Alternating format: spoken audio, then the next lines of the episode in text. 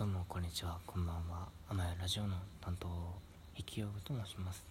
今日はですね働く細胞の再放送を見たのでまあ感想というかあの細胞にありがとうと言いたいなと思ったのでこの性教育に残しておこうかなと思います。まあ働く細胞を見たことがある人ならわかると思いますが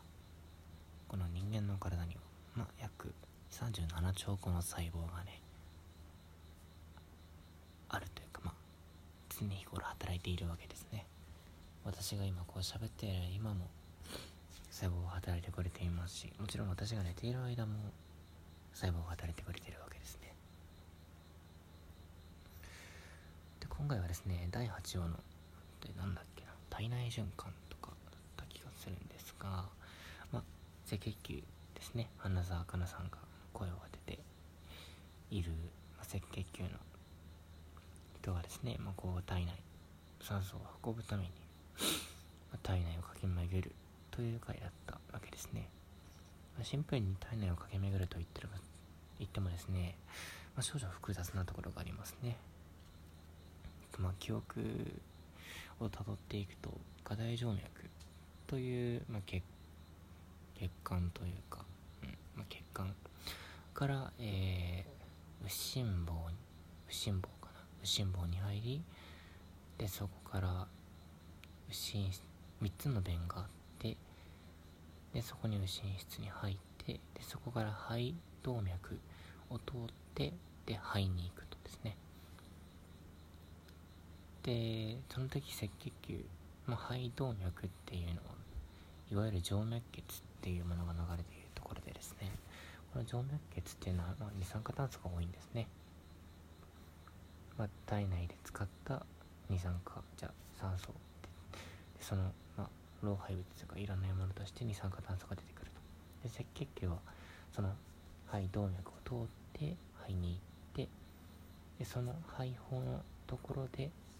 えーまあ、二酸化酸二酸化炭素と酸素を交換する。でまたその酸素を手に入れた酸素を使って今度は肺静脈を通ってでまた心臓に戻っていくと。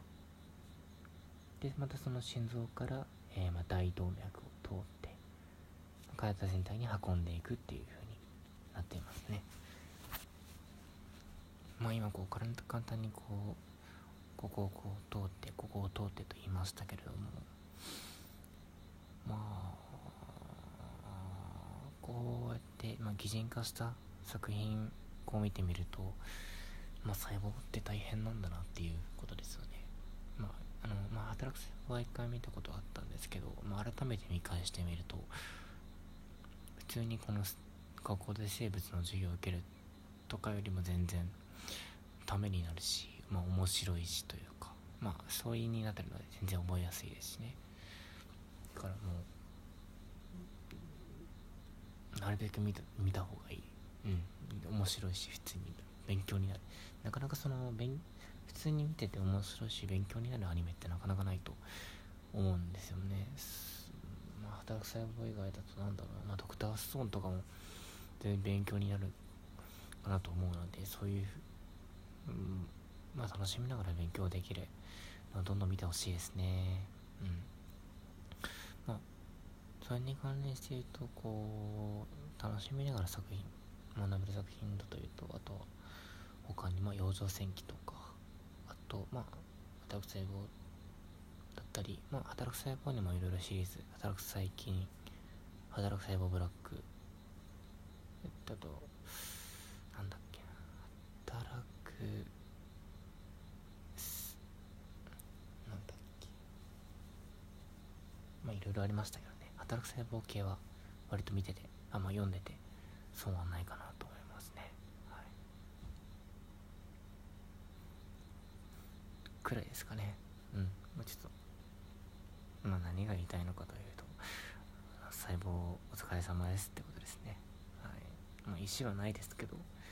あのー、彼らがね働いてくれてるおかげで僕たちあっていうかまあ人間は生きていけられるの生きていける。ことができるので、うん、あとまあ決勝板は可愛いですよね。はい、はい。まあ、ということでした、まあ、今日のあのラジオ終わりたいと思います。ではさようなら。